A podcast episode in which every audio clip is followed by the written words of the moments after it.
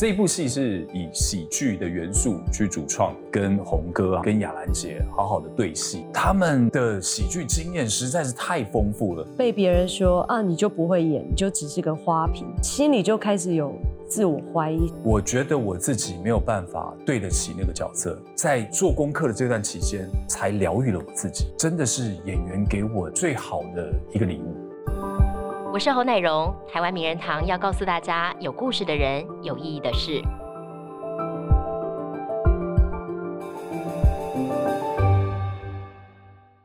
大家好，欢迎收看台湾名人堂，我是林如。最近啊，有一出非常热门的台剧大获好评，叫做《家有喜事》哦。那么包括呢，我最近也在追啊，我觉得这出家庭剧真的是很精彩，它非常的轻松有趣，但是呢，其实也是在这个故事线当中很多很多的问题呢发人深省，因为可能是我们每个家庭每天的生活当中都会面临到的事情。那今天我们非常的荣幸哦，邀请到了两位剧中的演员周承恩跟杨晴来到我们的节目现场，两位欢迎你们。Hello，大家好，我 Hello，是大家好。。一开始啊，我想先请陈恩跟杨晴各自来介绍一下你们在剧中的角色。我稍微简单的讲一下哦，就是两位其实应该是一条可以说是感情线吗？对，可以这样 所以接下来会怎么发展，当然不能够现在就剧透啦。是对，但是呢，就是这个戏里面呢有武家三兄弟哦，就是这个武则天的武嘛，这个武。那呃，陈恩你演的是老大，对不对？对。OK，对那子良是一个怎么样的人？子良呢，他就是个性是比较老实，那他就是一个谨言慎行的人，所以他不多话。那可是呢，因为其实我们可以这样想，就是一个传统的家庭里面，他又是老大，那他的个性当然就是要很自自然然，你所有东西都会往他身上丢。那其实我们家，因为我刚好跟他是相反，嗯嗯，我在家里面是排行老三，是最小的。哦，那子良是最大的，是所以其实我在看他的时候，我在看吴子良这个人，其实像是我在看我哥哥，是因为我哥哥就是整个家族里面的长孙，所以他的压力就是莫名，本来就已经是最大的，嗯现在又变成整个家族里面是最大的那一个人，最需要负责任的。是，然后吴子良就是这样的一个一个人，因为从小到大就等于是他都被爸妈给安排好了，就是他都会按照爸妈的计划去行走。那当然，每一个人有他自己的特质，所以他当然在这个过程当中，他也会有想要做的事情。那这个会呃有一些事件会发生在吴子良身上，然后观众观众朋友也可以看得到。嗯哼，嗯对，OK，好，那接下来请杨晴来帮我们介绍一下你在这个戏里面哦饰演的这个陈玉慧。玉慧呢，她是一位单亲妈妈，有一个六岁的女儿，开牛肉面店。哎，但是就是子良的爸爸就是洪都拉斯饰演的嘛，哎，对，没错好，像默默的有感觉到说子良对你是有一种很特殊的感情哦。是。其实、呃，陈玉慧这个角色，她是一个单亲妈妈。那我觉得她的心境是一个非常该怎么说？她想要，她是现在新时代女性，就是没关系，我离了婚，然后但我还是很有自信，我一样可以，我一个人照顾孩子，然后给他满满的爱。她觉得她是一个很很可以照顾，即便了没有呃，即便没有先生，一样可以很就是给小孩完整的爱。然后她是从小就是爸妈就已经不在，然后她还有一个妹妹，她要去照顾她妹妹，所以她其实是一个蛮勇敢，然后充满自信的一个女性。嗯，对，但是因为呃，杨晴，你的这个人生经历当中，因为你现在未婚嘛，也还没有自己的小朋友，但是你现在要去演一个单亲妈妈，太难了，对，你怎么去怎么去揣摩？就是你当初拿到这个剧本的时候，有没有想，哎，我该怎么去诠释它？其实这个嗯角色对我来讲是一个非常极度大的挑战。嗯，是，对，因为一开始我看到的时候，我觉得哇，单亲妈妈很有自信。然后在我前面看到的剧本做角色功课的时候，都觉得嗯蛮容易的。嗯哼，然后我一样有时候也是充满自信，我要给人很多爱的那种感觉，我觉得很好驾驭。然后直到开始看到陈玉慧她遇到爱情的时候，她的心境转折是完全不同的。嗯哼，因为身为一个单亲妈妈，她经历过了一段婚姻，然后当她又要再面临到新的爱情的时候，他的那个心思跟我本人就是已经落差很大，因为他嗯。心思会想的比较周全，对，然后想的比较远，因为毕竟他带了一个小孩。是是，他可能要考虑到说，哎，这个对象能不能疼爱他的女儿，然后加上可能之前的婚姻有这个离婚的经验，那是不是有一点点又期待又怕受伤害的感觉？其实他内心有很大的，呃，被藏在心底的一个、一个伤口吧，嗯，是，就是他不敢去面对的，对也是他不想去面对的。嗯然后嗯当他又在遇到爱情的时候，他发现他要鼓起勇气去去正视自己这个问题。嗯嗯，对，哇，好令人期待哦！因为呢，现在呃，我追到现在只有看到就是，哎，好像默默的，就是爸爸有发现子良喜欢玉慧，但是我也呢，发现了，嗯，但是这个子良又被逼着要去相亲，对哇，我觉得那幕就是有点震撼的。可是应该很多的家庭都会经历这样子的状况，就是说，我觉得是目前演到这里啦，就是对武家来讲最重要的大事，就是要帮长子长孙赶快找一个媳妇，对不对？对啊，因为嗯都是会希望说就长幼有序嘛，对你一定是最最早的先有一个家庭，然后再慢慢这样下来。嗯，那呃，其实我相信这也蛮常会出现在现今的社会里面，就是其实你可能可能哥哥还没结婚，但弟弟先结婚，对对，或者是弟弟可能搞不好已经有一个自己的家庭，都有小孩了，是但是当哥哥还是通通都没有。对，那我觉得这个其实算起来应该算蛮普遍的。嗯，那我们家其实也是，嗯就我哥，我就我大哥，他是比我二哥还晚婚，然后甚至我二哥也就是先有小孩，就是小孩先出生的。嗯那其实就我自己这样看，因为我是最小的那个嘛，所以我这样看的时候，我会觉得哎呀没有什么。嗯哼但其实，在子良，就在我哥，在我大哥上上面，他可以很云淡风轻的去讲没有没有没有，可是身边周遭围的人不会觉得是这件事情。都好着急哦，非常着急，他就会觉得说啊，你怎么还没有结婚呢？嗯啊，你年纪也不小啦，你是不是对应该有一个对象是啊？你看人家的小孩都已经多大了，就是莫无形之中你会增加了很多的压力在。嗯那这些是我觉得他每一年的过年嗯哼都要去排解这个压力，有没有？嗯对啊，嗯那哼这些东西其实对对吴子良来讲，他是一个没有办法抹灭的，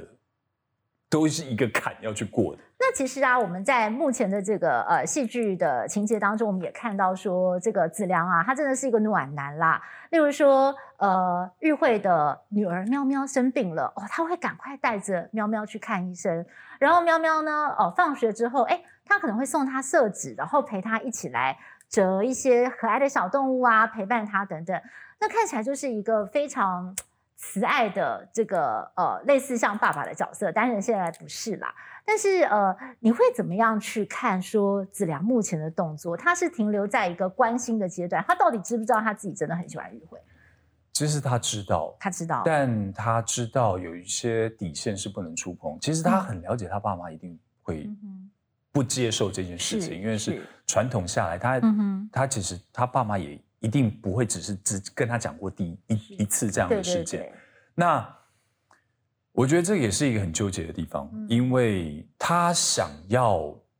他明明知道自己喜欢的是什么，嗯可是他却不能这样去做的时候，势必是他在成长的过程当中一直都有这样子反复的的一个纠结在。嗯。那当然后面也有一个有一些事件会会把子良的心境给稍稍微的显露出来，因为他其实有想要做的事情，嗯但是他还是会顺从他爸妈这样去做。那原因不外乎就是，其实整个家庭里面，我觉得有趣的地方就是妈妈比较强势，就雅兰姐本来就会比较有一点强势的那种那种样子在，因为毕竟皇上嘛，嗯总是要有一点霸气在。呃 是那呃，红哥，呃，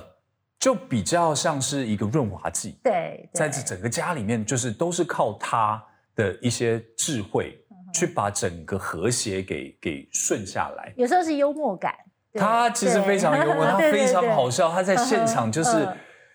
可能拍一个两三个小时好了，嗯一整天这样下来嗯，然后他可能几乎都在跟你讲笑话。哦，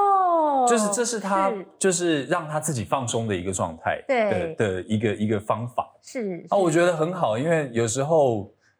尤其是拍到真的很后面的时候，真的好累。嗯因为一整天这样下来，你可能真的就是需要一点 一需要一点笑话对去让你调节，对对但他就是每一天一直在跟你讲笑话。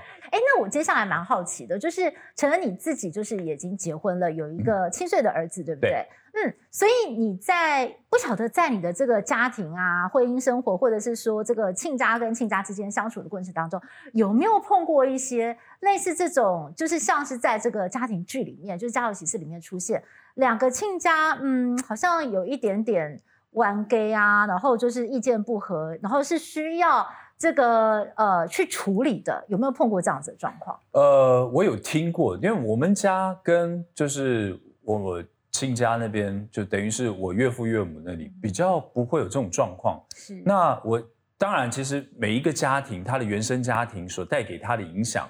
跟之后你自己组一个家庭会有什么样的影响，这是嗯一定都会有不一样的，就是一定会不一样，对应该这样讲。对，那呃，家庭里面每一个都一定会有一些，一定都会有摩擦。就像其实我们家这样子来讲，都都会有一些小摩擦在。那我自己是觉得说，家庭里面你要怎么去做一些嗯调配，跟怎么去做一个 compromise，怎么样让整个事情是达到一个平衡点。那我觉得只要你能够在那个平衡点里面，那我觉得事情都可以慢慢迎刃而解。嗯哼嗯，对，那嗯，我我是这样觉得。你会不会觉得，就是你在处理家庭上面，可能大家有些意见不合，或者是有一些小小纷争的时候，有没有什么原则？例如说，嗯有些人会讲，哎，家就是一个讲情的地方，真的不要讲理呀、或者是吵架的时候绝对不能把什么样的字说出口。你自己心里有没有一个原则？我的原则比较像是我们在哦，我跟我太太在小孩还没有出生前，我们就有聊过小孩的事情，因为呃，其实我们家啦，嗯就是我我我跟我太太还有我小孩之间比较现现阶段啊，那比较会产生问题的都是教育，教养的问题。对对对，对。因为就是因为观念的不同，嗯。那当然就是我太太那边她的原生家庭的想法跟我的家庭的想法会是真的是会不一样的，嗯。所以我们都会先讲说好，那如果假设我面临到什么问题，有特别是教育，对，那我们该怎么处理？所以我们会在其实，在小孩成长之前，我们就先讲好，就说如果今天我面临到说该怎么样去教他，嗯那你是不是我们我们两个人如果有争执的时候，是不是可以先缓一缓，先把事情先压在这里，先停下来，或者是说先按照其中一个人的方法先走，嗯但是一定要有播出一个时间，两个人先好好的对谈交谈，因为呃，我觉得在一个家庭里面，沟通是非常非常重要的一件事情。如果你少了这个沟通，那整件事情，如果你只是一一味的在压抑的，一直在扛着它的话，迟早会有出，迟早会出事啊。嗯，没错对没错，所以我觉得沟通真的是很重要哦。好，那接下来啊，想跟杨晴聊一聊，因为其实您在这个拍摄的过程当中，其实也会看到说，在这个家庭剧里面真的很有趣，包括我们看到王彩华、彩华姐跟雅兰姐哦，嗯他们两个这个武林剧有没有？亲家，而且每次那个内心小剧场上演的时候，都是以古装好现，身哇，而且都好犀利，对不对？就这个两个亲家真的打起来耶！我说的是他们那个内心小剧场的时候，那个我觉得真的好有趣，而且真的是呃，我觉得是两个女人的心声哦，就全部这样子吐露出来。那你自己因为呃现在还没有走入家庭嘛，你看到会心生恐惧吗？其实还好，因为我觉得男生很关键，嗯，就是婆媳问题之呃，就是你的另一半一定要当一个润滑剂。比如说男呃男生到了我家，然后我爸爸嗯妈妈的事，我就要变成是那个很关键的人，要扛圆融，对对，要让所有的事情都变得很和洽这样。对，然后当另一半去另一半家的时候，他也需要变成是那样的角色。呵呵所以我觉得另一半的态度非常的重要。OK，嗯，其实啊，就是我们看到这两个亲家，呃，就是为什么会这样有一点点一开始有点水火不容，就是因为他们三十年前有一些感情上面的恩怨跟往事啦，那导致就是说。在这个子良下面的弟弟子汉跟曼柔这对夫妻本来要结婚之前，其实是有一些阻力的。我其实也蛮好奇的，假设啊，真的是发生在现实生活当中，就是说你要结婚的那个另一半，然后你发现两边的亲家不对盘，那你觉得这样还能结婚吗？想问一下，可以？你觉得可以？我觉得可以的，因为但是关键就在于两个小孩，你要怎么去让整两个家庭给了给凝聚起来。嗯，并不是说，就是因为我觉得恩恩怨怨一定是可以化解的，但前提就是你要怎么运用你的智慧去让这件事情，呃，慢慢的淡化。如果是真的是很严重的话，嗯那在就就是就是沟通，沟通，你觉得还是要回到还是要回到沟通，因为你你如果你都是不沟通的，你不把两个家庭的人给聚起来，然后好好的把事情讲开。那永远是它会是一个结，嗯，如果它打不开的话，那你真的就是没有办法去结成这这这门亲事。哎，所以你觉得曼柔跟子翰有做到好好跟双方沟通吗？其实我觉得曼柔是一个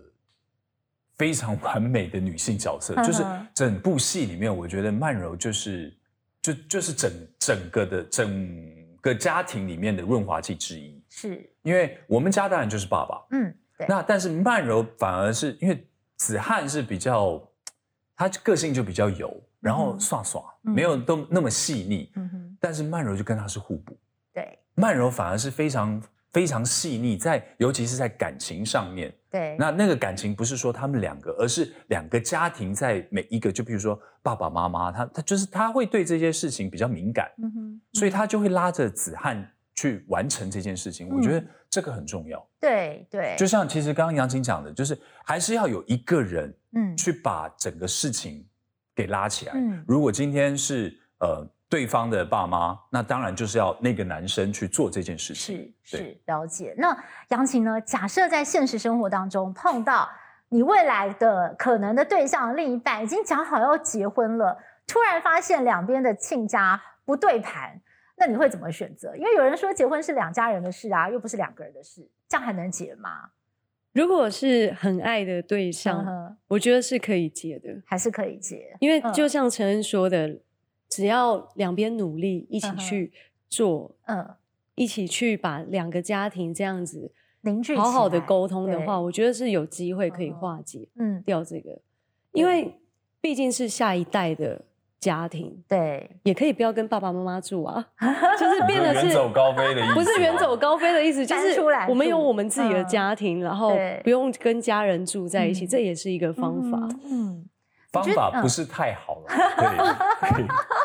其实大家蛮好奇的，就是雅兰姐这个角色，因为我们知道雅兰姐她才刚刚获得了金州市第，真的是史上第一人哎，哇，这个是殊荣嘛。那他也好久没有演时装剧了，对不对？是，嗯，那那个呃，您在剧中更是饰演他的长子，对，大儿子哦。我觉得你会觉得压力很大吗？跟师弟要演对手戏，肯定会有压力啊。那呃，一方面也是给自己的压力，因为呃，这部戏是以喜剧的元素去去主创的，所以那我接触喜剧本来就不多。所以，我其实一直都很期待可以跟红哥，然后可以跟雅兰姐好好的对戏，好好的请教，应该这么说，因为他们的喜剧经验实在是太丰富了。那可能很多人会觉得说，哦，红哥，那当然就已经都知道嘛，从连环炮呢一直这样下来，其实雅兰姐也是，她有非常非常非常丰富的喜剧经验。是那。那可能大家印象中比较多都是古装，对，但其实他要搞笑起来可以非常搞笑，以及在现场有时候两个人玩开了，我们是笑到翻了，真的是很好笑。但他们厉害的地方就是他们可以拉到不知道去哪里之后，再自己再拉回来，再回归正题，然后我们再把它接下去。他们真的太厉害了，嗯。然后有时候你也一。他们现场有时候开一些玩笑，你也不知道他到底是在开玩笑还是在跟你讲真的。嗯，因为你看像五家就是三兄弟嘛，对，那我是老大，然后我就会有二弟、三弟，是。然后他就会讲说，嗯，我是四弟，四弟什么金钟师弟。哦，金钟师弟，我他很他们都很喜欢玩这些玩笑，我觉得其实嗯蛮好的，因为就等于是现场就是在一个很轻松的状态，很欢乐的情对，，非常欢。乐，非常欢乐。嗯，哎，那杨晴，您觉得就是目前啦，目前你的这个就是这个故事发展的现在镜头上还没有呈现太多跟雅兰姐的互动，现在开始有一些些有慢慢的开始，慢慢有越来越多。那杨青，你有没有觉得就是最近跟雅兰姐合作，你跟她学到什么生活感生活感啊？呃很怎么重的生活感，嗯呃，还有跟红哥、嗯洪都拉斯一起在对戏的时候，其实我从他们身上学到，我看他们在演的时候，那个不是演，那个是真的，就是你心里会觉得，哇，就像真真的在家里一样，然后看着自己的家人，然后吃东西，然后跟你买东西，来我店里做客的那种感觉。嗯，我觉得这对演员来说是一个蛮重要的。嗯对我来讲，跟他们对戏，我好像就是一直在上课，一直在学习。哦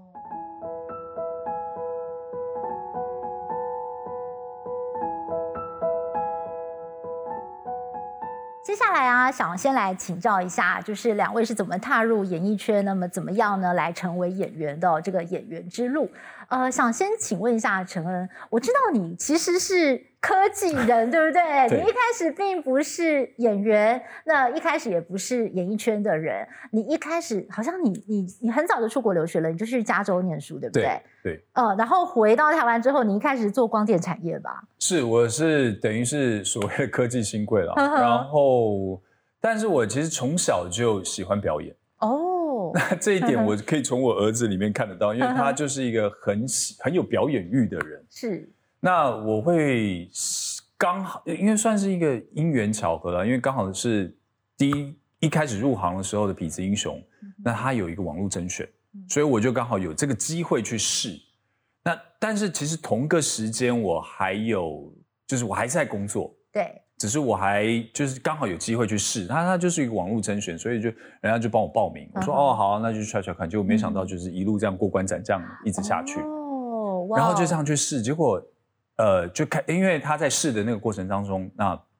那时候他们就会帮忙安排一些表演课程啊这些东西。那以前也从来没有接触过，结果一上去之后就发现哇，完全屌呀，好迷人，就好好玩哦。嗯，然后就这样一直下去，一直下去的时候，就刚好就面临到一个抉抉择点，就是你到底是要继续在你原本的科技业呢，还是你要当演员？对，而且是要全职了，对不对？哦，那个完嗯全是不一样的生活、嗯作息模式，嗯完全不同。嗯那那个算是一个人生的转捩点哦，嗯因为那个时候呢，刚好老板其实也有想说，啊，那其实能力也不错，那你要不要试试看外派？嗯就希望说可以出国去，等于是之后也许就管理在呃国外的公司这样，对对对对对对。，嗯那呃，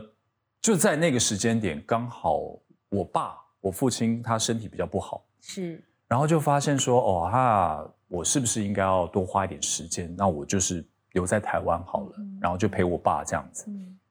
所以我想说，刚好又有这个机会可以尝试到演员这个角色，演员这个工作，所以我就就想说，好，那我就一方面留在台湾，然后可以陪我爸，然后另另外一方面就是常常看，试着就是到底演员的生活是什么，嗯哼嗯然后也给自己一个一个时间点，一个 deadline，就是说，好，如果这两年内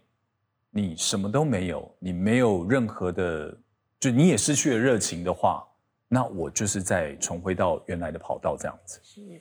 结果没想到就是就是这样一直下去。嗯哼那第一部戏拍了相当久，那时候《痞子英雄》电视版拍了八个月，嗯然后再加上前置，其实基本上前前后后大概花了一年的时间。那我们都知道，其实演员是找就是就是片酬，那中间可能偶尔会有一些零星的工作，可是你大部分你知道在拍戏的时候，你必须要在拍戏的那个状态，对然后又是刚入行，是，所以其实那个时候 几乎是没有任何的收入，哦，哇，那这个反差有点大，反差非常大。因为其实之前嗯好像 还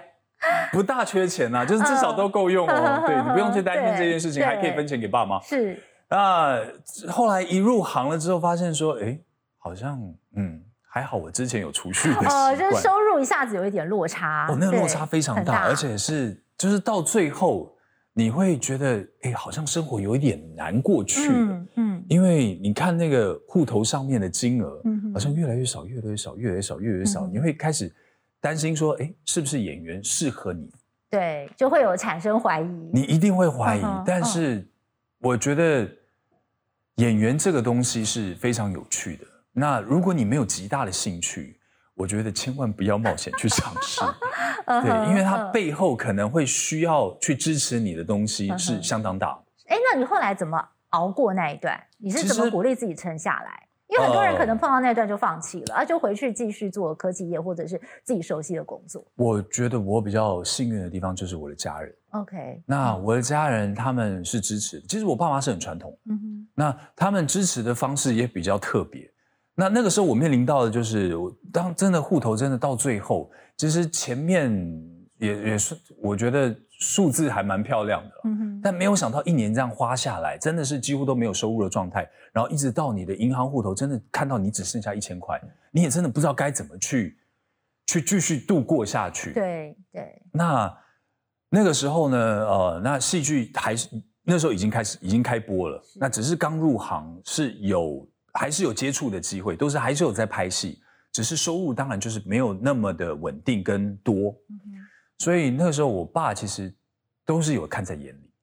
那我父亲他其实就是一个比较严厉，就其实比较像雅兰姐这样子，哦，他的个性就是比较严厉，然后比较严肃，都不大爱讲笑话的那种。那他其实，在看我的的那个状态的时候，就是默默都会多了几句关心，就说：“嗯，那，呃，如果你拍戏不顺利的话，你随时就是都可以再回来家里啊，然后我们家里会支持你，会会帮助你这样子。然后就是过隔了一阵子之后，他也会就是问说：“啊，你是不是缺钱啊？你是不是没有钱啊？”这样，嗯那他也不会问说我户头里到底有多少钱，你到底有多缺，他就是会讲说：“哦，那这边我这边还有两万块，你就先收着。是是，”对他哦就是无条件的去帮你做完成这件事情，那爸爸很难。得耶，因为一般台湾比较传统的家长可能很担心，就劝孩子说啊，我我看算了算了，好辛苦哦。对，其实我爸妈是不支持我走这个这个行业，因为他们，呃，我爸是因为有接触就是知道说演艺圈大概的生态会是什么他很了解，所以他就知道，其实大部分圈内的生活会比较，你的生活作息不正常，对，然后你的呃收入可能也不稳定，嗯嗯。所以他会很清楚说，那你不如就安安稳稳的走。其实跟吴子良也很像，对，就是被安排好。是。但我就是会有那个比较叛逆的个性，嗯会想要做自己，嗯。会想要尝试说，如果今天我没有踏入演员这个这个圈子的话，我老了，我可能会后悔，我一定会后一定会悔。后悔，对，刚好就有这样的机会的时候，那我一定要去闯，我一定要去试看试试看。是，我也就是反正试，我就是全力去试。对对，真的不行，那我也不会有那个悔恨在，因为我、嗯我至少我舒坦了，因为我经历过，我尝试过了，所以在那个时候，我我我其实一直都很感谢我爸。我那时候每一部戏播出的时候，对我爸口头上就是讲说啊，你哎，你真的你如果真的不行，你就退出演艺圈，呵呵你不要再继续当演员。但每一次播出，他都是第一个在电视机面前这样一直看着，一直看着你最忠实的观众，真的是最忠实的观众。好虽然说他可能播出的时候，他会讲说啊，这个剧情怎么这样演啦，这个什么什么的，他会有他自己一套的想法。呃对对对，对很可爱嗯，OK。哎，那杨琴呢？其实你出道的时间也很早，对不对？就是你大概十六岁嗯左右就出道，而且你一开始是模特儿的工作。对，其对实这样讲起来，我听到你的故事，我会觉得我其实算蛮幸运的，嗯，因为我十六岁的时候是在路上，呃，有人问你就说要不要去拍广告啊，然后我就去了，嗯哼，然后就这样一路拍到大学，嗯然后拍到大学开始接了微电影类戏剧的东西的时候，就觉得，哎，对演戏这一块，我开始想要有一个突破，就是在从广告演员、模特儿转到广告演员，转到戏剧演员的时候，你就一步一步开始想要往上走，想要去学更多东西。然后那时候大学毕业，我爸只问我一件事，他说：“你想要你要继续演戏吗？如果你要的话，那你就要好好的做这个行业，是在这个工作上你要很认真的去做。”然后可是那时候我就说：“对我就是要当演员，没有想太多。”然后在开始拍戏的时候，遇到了很多的让我很沮丧的事情，可能就是？曾经呃被别人说啊，你就不会演，你就只是个花瓶。哦，那这样子跟我讲其实我对我觉得被这样子讲，我也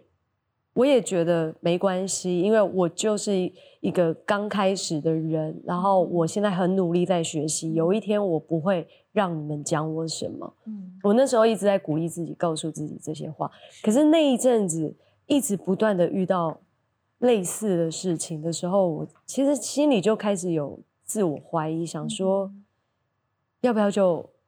离开好了，算了，回家好了。对，然后我打电话给我爸，是跟他讲的时候，我的家人反而是说：“你自己选择的路，你不可以轻易的说要放弃。哦，OK，家人反而是这样给你鼓励，我家里给我的感觉是，从以前到现在，他们不会去限制你什么，嗯但是他很，他也不会特别支持你什么，就是你想要做什么事你就去做，有点嗯。像是放放牧式的教育方式吧。嗯你成名很早嘛，然后也非常受欢迎，就是人气很高，人气超旺，就很多的这个呃观众很喜欢你。你会不会觉得这个突如其来这种、呃变得很有知名度？你你怎么去调试？其实我到现在都嗯还不能适应，就是出嗯去大家说哇杨琴哎，然嗯后就是把你当一个当一个公众人物看。但其实我确实是因为我现在嗯是是一个演员，呃，因为我你你走在路上常常会有人来我一直跟你相因为我的？生活很简单，就是我喜欢去菜市场，嗯然后我一样跟觉得跟跟大家都一样，就是过生活。对，对，所以有时候在吃饭的时候会被，呃，像之前拍《女兵日记》，然后在屏东吃饭，哇，围着你趴在你桌角旁边这样看看着你吃嗯饭，我就说 先让我 吃饭好不好？对，所以其实我慢慢，但我慢慢的有在调试，就是嗯试着跟大家沟通说，先让我吃完饭哦，吃完饭之后，嗯好要拍照，然后要签名嗯都可以。嗯哼，对是是，所以就是你自己也会经历，因为我自己其实蛮怕被打扰的，就私底下的生活。OK OK，哇哦，所以就是这个过程还是会经历一些调试，就对了。对，但嗯其实，在以前你说的那个才刚出道的时候，就人气很旺。嗯其实那时候我蛮享受，嗯蛮喜欢，因为大家会知道，会觉得哎你是谁，但不会叫得出你的名字。可是这几年开始拍了《翻墙的记忆》《女兵日记》《机智校园生活》，然后到现在的《家有喜事》，这大概四年的时间，走在路上，大家叫的是你的名字的时候对，对，我就会开始想要把自己隐藏起来，哦慢慢的想要就是就是让自己私底下的时候也是比较安静。嗯，保有一些自己私人的空间对啦。其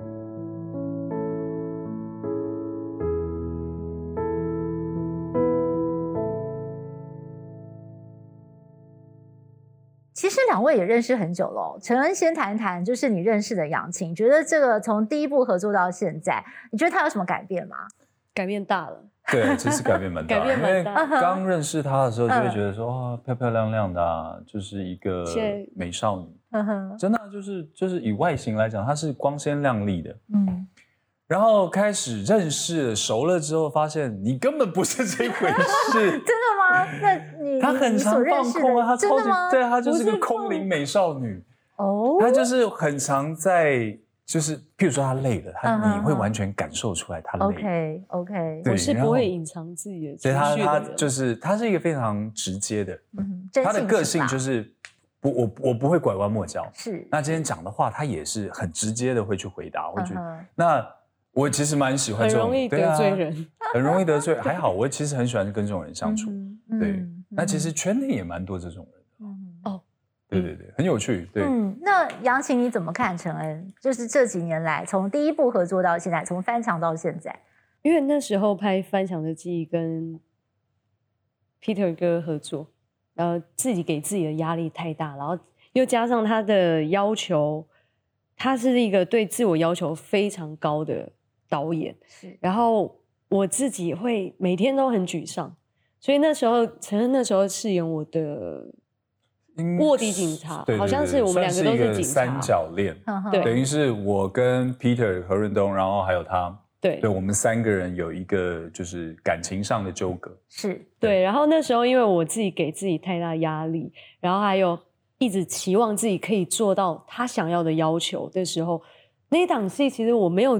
我觉得我没有真正的去认识周成恩这个人，因为我一直埋在我自己的空间里面，然后看剧本，然后但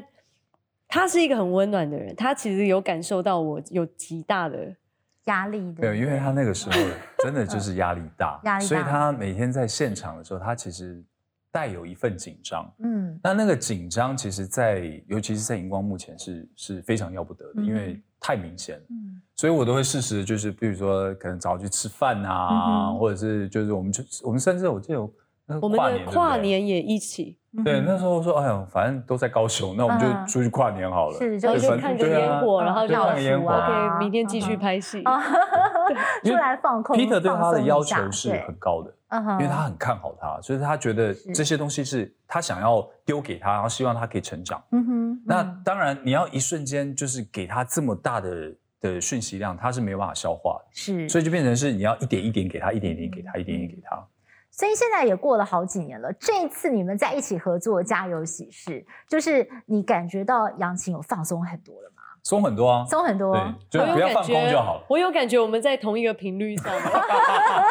哎，我没有放空哦，我可没有放空。放空是私下，我 没有上戏的时候我可以放空啊。嗯呃，但是心情上比较放松了啦，不会再松很多，松。非常多。其实我觉得在《女兵日记》的时候，嗯我从我在表演中找到信心，嗯哼找到自信这一块。嗯因为在之前一直都觉得哦做的不够，然后甚至我从刚出道的第一档戏到《翻墙记忆》之前，我都是一个很没有自信的人，嗯就是会一直觉得我怎么做不好，嗯。我是不是不适合，一直抱持着这个心态在在工作，嗯嗯。对。那《女兵日记》有有什么样特别的事情让你把这个信心建立起来？还是说你抓到了就是演戏的诀窍？翻墙的记忆，导演其实教了我很多东西，是，直到我在下一档戏的时候，我可以静下心来开始消化他教我的所有东西的时候，然后又加上遇到了王维导演，他知道有时候他看得出来我是一个没有自信的人，他一直不断的给我自信，然后不断的让我去发挥，去告诉我说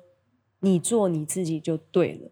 就是一直在鼓励，一直在鼓励，才开始从中开始一直玩玩玩出心得来。是哦所以就是有这个导演的鼓励，再加上就是上一档戏，导我觉得演所有这十年来的经历，嗯才会造就现在的嗯状态。是是 OK。那其实子良给大家的感觉是一个暖男嘛，尤其是在戏中看到你陪着喵喵折纸，然后我就会想到说，哦，可能这个陈恩私底下在家里是在教自己的儿子，所以你私底下是个怎么样的父亲？呃，我会跟儿子玩，你会跟儿子玩？我会呃，其实应该是这样讲，应该是嗯说、这跟我的原生家庭也有关系。嗯哼，反而是我爸比较不会跟我玩这些东西。哦，就我我记得嗯我印象最深刻就是我跟我爸就是大部分都在下棋，我的象棋都是几乎都是跟我爸玩。哦，对，那但是其他的东西是我想要跟我爸玩，可是却没有时间，嗯，嗯，所以我会觉得我希我希望我给我儿子的就是我尽可能的花时间陪他。对对，那可能折纸，因为他也很喜欢飞机啊、嗯车子啊这些东西，所以我会陪他玩乐高啊，嗯陪他陪他折纸啊，或就是这些，我觉得亲子之间的互动，的是我很希望我跟我爸爸做到，但是没有做到，嗯，所以我会希望我可以跟我儿子做到这件事情。其实就是整个访谈到现在，我发现爸爸在你心中有非常重要的分量，而且跟非常重，而且爸爸跟你感情非常的好，非常好。嗯可是他但他嗯不是那种会跟你讲说哦我爱你的那种，哦，对，可是爸爸已经过世了。是 OK，那这段是不是也可以跟我们聊聊？其实这个过程在你的生命当中，也是一个让你呃陷入蛮沉重的打击的一段时间。对，呃，我大概有真的有将近两年段两年的时间是没有没有接戏的原因，其实说穿了就是，我觉得我自己没有办法对得起那个角色，因为我没办法全心的投入它，是，那就是会有一定的影响力会把我拉走。所以那一段的期间，我几乎都是陪我的家人，陪我儿子，然后陪我妈，然后陪我太太，就是都是跟以家人为主嗯。就是我希望可以把这段时间就是跟他们相处。嗯那一方面也会觉得说，哦，就因为爸爸不在了，那我会有一种遗憾，就是我没有花更多的时间陪我爸。对，那我觉得演员也是一个非常有趣的一个一个一个工作。那有趣的地方在哪呢？就是这段期间呢，我我后来在呃刚好一个机缘，就是嗯、遇到了我愿意的剧剧组，就是嗯江江导演，然后还有洛英老师编剧，然后还有嗯就是那个时候的制作志怡哥。那他们三个凑在一起，我们在聊，就是我愿意这部戏。那他们就跟我谈，就是那时候他都还在前置，然后就跟我聊，就是这些东西，这个角色。那我说，哎，很有趣啊，蛮好的。那我就想说，哎，刚好这个时间点，我觉得我我已经走出来了。嗯嗯那我就希望说，那好，我就以现在就重新再回来，然后对这个角色负责，然后开始去做功课，这样。嗯就开始在做功课的这段期间，因为我愿意他比较不一样，就是因为他讲的题材是心灵成长课程，就是这种团体，是所以我会需要很跟很多很大量的这种类型的课程，以及呃心理智商的一些辅导师们。那刚好我有朋友就是，所以我有我真的就是跟他们上过不少的课程，然后也请教他们。对，然后在这一段的过程当中，我才发现到，其实我自己以为我走出来的这个伤痛，它一直都在，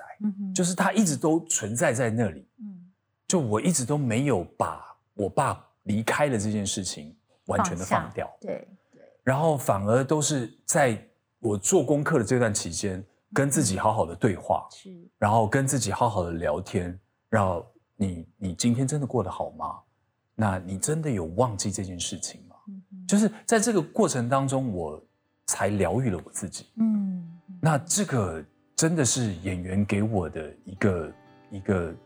最好的一个礼物。